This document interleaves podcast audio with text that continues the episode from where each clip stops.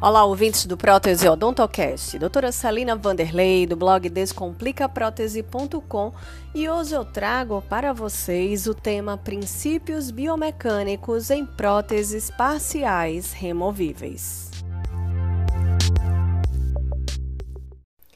As próteses parciais removíveis têm como finalidade substituir funcional e esteticamente os dentes naturais ausentes, de modo que elas possam ser removidas e posicionadas na boca sem causar danos às estruturas de suporte. A biomecânica, ela estuda os princípios mecânicos fisiológicos desenvolvidos pelos processamentos metabólicos que geram energia para as atividades mecânicas que promovem movimentos a determinados órgãos ou indivíduos como um todo.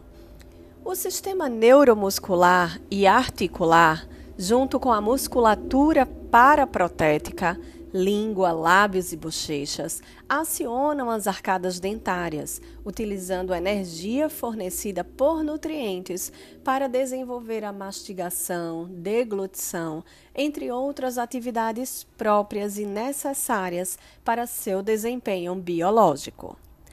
A relação bioprotética que se estabelece entre os elementos metálicos da prótese e os dentes permite, além da retenção e estabilidade, a sua remoção e posicionamento sempre que o próprio paciente assim o desejar.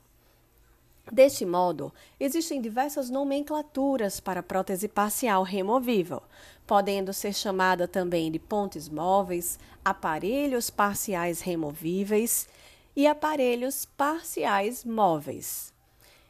Existem diversas funções associadas às próteses removíveis, como restabelecer o plano oclusal, restabelecer o equilíbrio e eficiência do sistema mastigatório, restabelecer a estética e a fonética, prevenir movimentos dentários, proporcionar uma oclusão automantenedora, dar suporte às estruturas remanescentes, proporcionar conforto ao paciente, integrar-se ao sistema estomatognático. Dentro das diversas indicações, as principais são nos casos de extremidades livres, uni ou bilaterais, situações de espaços protéticos extensos, como também de múltiplos espaços protéticos e espaços anteriores protéticos com grande reabsorção alveolar. Além dessas indicações, temos também próteses provisórias nas reabilitações bucais, reabilitação para fissurados, mantenedor de espaço na odontopediatria e a questão econômica. Como contraindicações, são consideradas contraindicações relativas a xerostomia, falta de coordenação motora, desde que se tenha um cuidador que possa reverter essa condição, auxiliando na higienização da prótese, na inserção e remoção dessa prótese baixa resistência à cárie e à doença periodontal. Dentro dos elementos constituintes da prótese parcial removível, tem-se o retentor, apoio, conector menor, conector maior, cela e dentes artificiais. O retentor eles são elementos mecânicos responsáveis pelas condições de suporte, retenção e estabilidade da prótese em relação aos dentes pilares. Impedem o deslocamento da prótese no sentido cérvico-oclusal. O apoio corresponde a elementos da prótese parcial removível que se situam sobre a superfície oclusal dos dentes remanescentes, proporcionando suporte no sentido vertical. O conector menor ele une o conector maior com outros elementos da prótese parcial removível. O conector maior, por sua vez, é um elemento responsável pela união das partes situadas em um hemiarco ao hemiarco oposto. A cela é um elemento da PPR que preenche os espaços protéticos e une os dentes artificiais à grade metálica. E os dentes artificiais, por sua vez, substituem estética e funcionalmente os dentes naturais perdidos. As próteses parciais removíveis são classificadas em próteses do tipo dentossuportada e dentomucosuportadas. As dentossuportadas, ela corresponde a uma força mastigatória incidente sobre os dentes artificiais, sendo transmitida ao osso alveolar através de dentes remanescentes.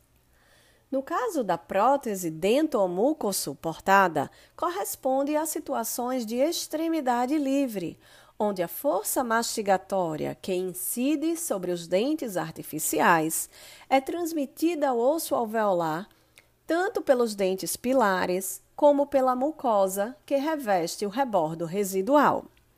Essas próteses de extremidade livre são divididas em próteses do tipo primeiro gênero e próteses do tipo segundo gênero, que são as chamadas alavancas. A alavanca de primeiro gênero não é desejada, pois, diante de uma carga mastigatória, potência e resistência caminham em sentidos opostos, em situações onde o apoio seria situado vizinho à extremidade livre. Essa condição não é desejável, pois em situações vizinhas à extremidade livre, o apoio deve ser deslocado para distante, utilizando no elemento suporte vizinho à extremidade livre, porém esse apoio sendo situado na mesial, ocluso mesial deste elemento, de modo que potência e resistência caminham no mesmo sentido. Durante a capacidade mastigatória, durante o ato da mastigação, o grampo torna-se passivo, tornando-se ativo apenas no momento de retirada da prótese.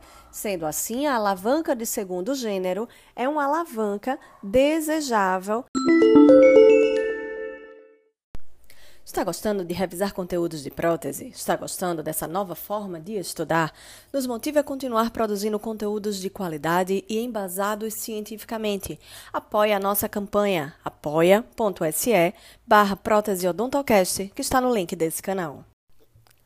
Para a PPR ter um bom prognóstico, é fundamental ter um bom planejamento. Para isso, a relação bioprotética é dividida em sistemas onde nós temos sistema de suporte ou sustentação, sistema de retenção e estabilização, sistemas de celas e dentes artificiais e sistema de conexão. O sistema de suporte é constituído por elementos vivos que irão entrar em contato com o aparelho protético, Compondo esse sistema, nós temos dentes remanescentes, tecidos periodontais, fibromucosa e tecido ósseo alveolar.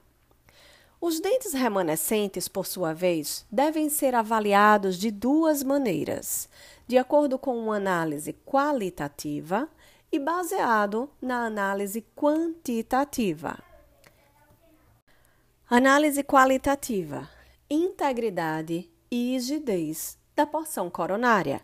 São avaliadas condições de estrutura do esmalte, existência de cáries, avaliação de restaurações pré-existentes para avaliar a necessidade de substituição ou a possibilidade de manutenção dessas restaurações. Com relação à porção radicular, é avaliada a implantação no tecido ósseo, a condição pulpar ideal, que estaria diante de um dente vital, e no caso de um dente despolpado, é avaliada a qualidade do tratamento endodôntico. Parte-se então para a análise quantitativa, que corresponde ao número e distribuição dos dentes remanescentes. Podemos ter três formas de distribuição: pontiforme, linear ou superficial. A distribuição pontiforme corresponde a um prognóstico desfavorável, pois é marcada pela existência de apenas um ou dois dentes situados contíguos na região posterior da arcada dêntula, em condições de ser utilizado como dente pilar. Distribuição linear presença de dois ou mais dentes na arcada, situados não contíguos, em condições de serem utilizados como dentes pilares. Já passa a ser um prognóstico um pouco favorável. Essa distribuição linear pode ser bilateral ou unilateral. A distribuição superficial é caracterizada pela existência de três ou mais dentes em condições de serem utilizados como dentes pilares, não distribuídos em linha reta e formando figuras poligonais variadas. É um prognóstico mais favorável. Continuando o sistema de suporte, nós temos os tecidos periodontais, que são avaliados com relação a reabsorção óssea e a posição óssea. Temos também a fibromucosa. Quanto menor a quantidade de dentes no arco, maior a importância da fibromucosa, pois teremos uma participação mais efetiva da fibromucosa na retenção e estabilidade dessa prótese existe uma movimentação do dente no alvéolo que ocorre cerca de 0,1 milímetros, enquanto que a mucosa cede 1,3 milímetros. É observada uma diferença dessa resiliência, dessa diferença de mucosa para o dente no alvéolo. Essa capacidade de cedência da fibromucosa é chamada de resiliência, que é a propriedade que os tecidos têm de variar a sua forma ao serem submetidos à pressão. A fibromucosa é classificada de acordo com o grau de resiliência em fibromucosa dura, compressível ou flácida. A fibromucosa dura é bastante fibrosa e densa, sofre pequena alteração de volume quando sob a ação de forças compressivas, porém sujeito a injúrias e desconforto, pois a fibromucosa é fina e aderente. A fibromucosa compressível é menos fibrosa e densa que a fibromucosa dura, possui um bom prognóstico e existe uma pequena diferença entre resiliência e elasticidade das fibras do ligamento periodontal. A fibromucosa flácida acontece a maior diferença entre resiliência e elasticidade das fibras do ligamento periodontal, indicada para uma intervenção cirúrgica pela necessidade de eliminar ou diminuir o tecido flácido. Ainda com relação ao sistema de suporte, temos o tecido ósseo alveolar, o qual o rebordo resulta da cicatrização do processo alveolar após a perda dos dentes. O rebordo residual pode variar morfologicamente no sentido vestíbulo lingual ou no sentido mesiodistal. No sentido vestíbulo-lingual, nós temos um rebordo residual normal, alto, reabsorvido, estrangulado ou em lâmina de faca. O normal é, apresenta um rebordo ótimo e com bom prognóstico. O alto apresenta áreas de suporte diminuídas, porém de estabilidade aumentadas. Também representa um bom prognóstico. Já o rebordo residual reabsorvido apresenta áreas de suporte aumentadas, porém de estabilização diminuídas, o que não é muito favorável. O rebordo estrangulado, ele necessita de correção cirúrgica pela presença de áreas retentivas que podem provocar injúrias quando do uso da prótese parcial removível, Sendo assim, não é um prognóstico favorável. O rebordo em lâmina de faca também necessita de uma correção cirúrgica, pois a sua cicatrização leva a uma região também de injúrias, sendo um prognóstico ruim devido a essa necessidade também de correção cirúrgica. No sentido mesiodistal, o rebordo residual poderá ter um formato horizontal, descendente distal, ascendente distal ou côncavo. O horizontal apresenta como suporte principal a crista do rebordo, paralelo ao plano horizontal dos dentes artificiais da prótese, o que é bastante favorável. Já no rebordo residual, descendente para distal, temos o suporte principal e plano oclusal convergentes para mesial, gerando com isso uma força lateral distal, o que torna esse prognóstico desfavorável. Já na situação oposta, do rebordo residual ascendente para distal, temos o suporte principal e plano oclusal convergentes para distal. Com isso é gerada uma força lateral mesial, o que favorece um pouco mais o prognóstico quando comparado com o tipo anterior, que foi o descendente distal. Na situação do rebordo residual com uma variação côncava, o suporte principal côncavo em relação ao plano oclusal vai levar a uma força lateral mesial e distal, tornando esse rebordo o menos favorável dentro das situações citadas anteriormente para variação morfológica no sentido mesio-distal. Dando continuidade aos sistemas que compõem a relação bioprotética, temos o sistema de retenção e estabilização. A retenção é a propriedade da PPR não se desalojar do seu sítio, ou seja, a posição de assentamento final, quando submetida a qualquer força funcional ou parafuncional.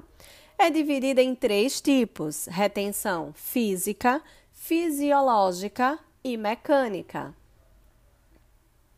A retenção mecânica, por sua vez, envolve grampos ou encaixes, apoios e barras ou conectores maiores. Vamos discutir cada um desses itens relacionados ao sistema de retenção e estabilização, iniciando pela retenção física, onde nós temos os fatores da adesão, coesão e pressão atmosférica. A atração da saliva às bases das próteses e aos tecidos é dada pelo fenômeno da adesão. A coesão é a atração das moléculas da saliva entre si. Quanto mais viscosa for a saliva, maior será a coesão entre as moléculas, maior será a retenção da prótese. Pressão atmosférica quando os procedimentos de moldagem são bem realizados, conseguimos uma boa adaptação da prótese aos tecidos subjacentes.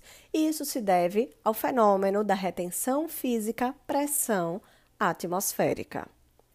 Seguindo ainda no sistema de retenção e estabilização, temos a retenção fisiológica, que é representada pelo sistema neuromuscular do portador da prótese. E temos também a retenção mecânica, iniciando pelos grampos, onde nós temos os elementos constituintes dos grampos: apoio, braço de oposição, braço de retenção, corpo. O apoio é responsável pelo princípio da fixação, pois asseguram que as cargas incidentes sobre a base da prótese sejam transmitidas ao osso por via dental. Os grampos são classificados de acordo com a função em retenção direta, localizados imediatamente ao lado do espaço protético, retenção indireta, localizados à distância do espaço protético, e a função de oposição, que estabelecem o princípio biomecânico da reciprocidade. A retenção direta é responsável pela resistência ao movimento da PPR na mesma direção, mas em sentido contrário à trajetória de retenção. Já retenção indireta são retentores propostos para os dentes pilares situados distante dos espaços protéticos. De acordo com a ação retentiva, os grampos podem ser classificados por ação de ponta ou por ação de abraçamento e, de acordo com a aplicação sobre o dente, os grampos podem ser classificados em aplicação direta, aqueles que são aplicados diretamente sobre o esmalte, e aplicação indireta, que são aplicados sobre o dente através de uma coroa. Temos também a classificação de acordo com o número de dentes abrangidos em individuais ou simples, que abrange apenas um dente, duplos ou gêmeos, dois dentes, e múltiplos ou férolas, três ou mais dentes. Ainda com relação ao sistema de retenção e estabilização, temos os apoios, que são elementos responsáveis pela fixação e estabilização, assegurando que as cargas que incidem sobre os dentes artificiais não determinam qualquer movimento rotacional, que signifique movimentação da prótese como um todo. Temos também barras ou conectores maiores, que são elementos encarregados de unir ou conectar os outros componentes da prótese entre si, de maneira a se tornar um corpo único. Temos a barra lingual, também chamado de conector maior mandibular. Deve ser resistente à deformação, pois este formato mandibular a torna mais vulnerável a sofrer empenamento. As principais barras ou conectores para a arcada inferior, nós temos a barra lingual e a placa lingual. Para a arcada superior, a barra palatina corresponde ao conector maior palatino ou maxilar. Deve ser resistente à deformação e quanto mais larga, mais fina pode ser, e quanto mais estreita, necessita de uma maior espessura para que seja gerada uma resistência.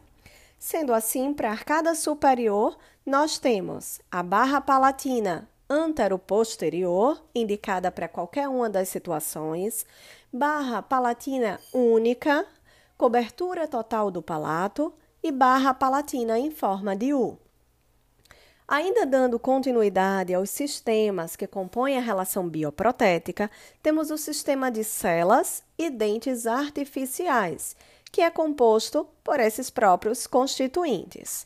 A cela é o elemento responsável pela fixação dos dentes artificiais e transferência das forças oclusais às estruturas de suporte. Proporciona um relacionamento com a fibromucosa, sendo um relacionamento passivo, quando estamos diante de próteses dentosuportadas, e um relacionamento ativo, quando se tratam de próteses dentomuco-suportadas. A cela é constituída por metal e plástico, sendo o metal um arcabouço de elementos que se entrelaçam como malhas. Essas malhas propiciam condições para fixação da outra parte, que será constituída de resina acrílica. O plástico é a resina acrílica, que tem a função de fixar os dentes artificiais e atender aos requisitos estéticos com relação a volume, forma e cor da gengiva. Temos também os dentes artificiais, os quais são selecionados de acordo com a cor, tamanho e forma. Existem diversas marcas comerciais relacionadas para esses mesmos dentes artificiais.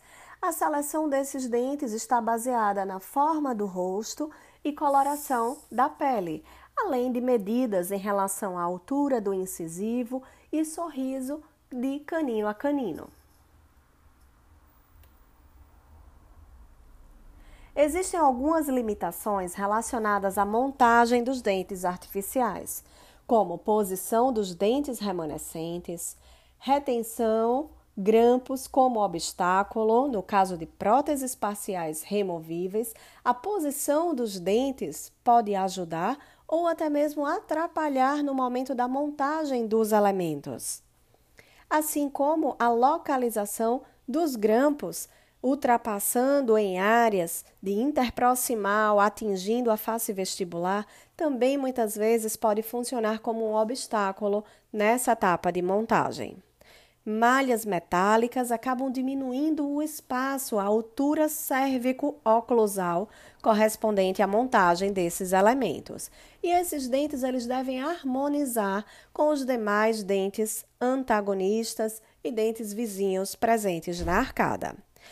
Para finalizar os sistemas da relação bioprotética, temos o sistema de conexão, que são os conectores menores, que agem como mediadores entre dois elementos que reagem de maneira diferente frente às cargas mastigatórias, ou seja, dente e fibromucosa.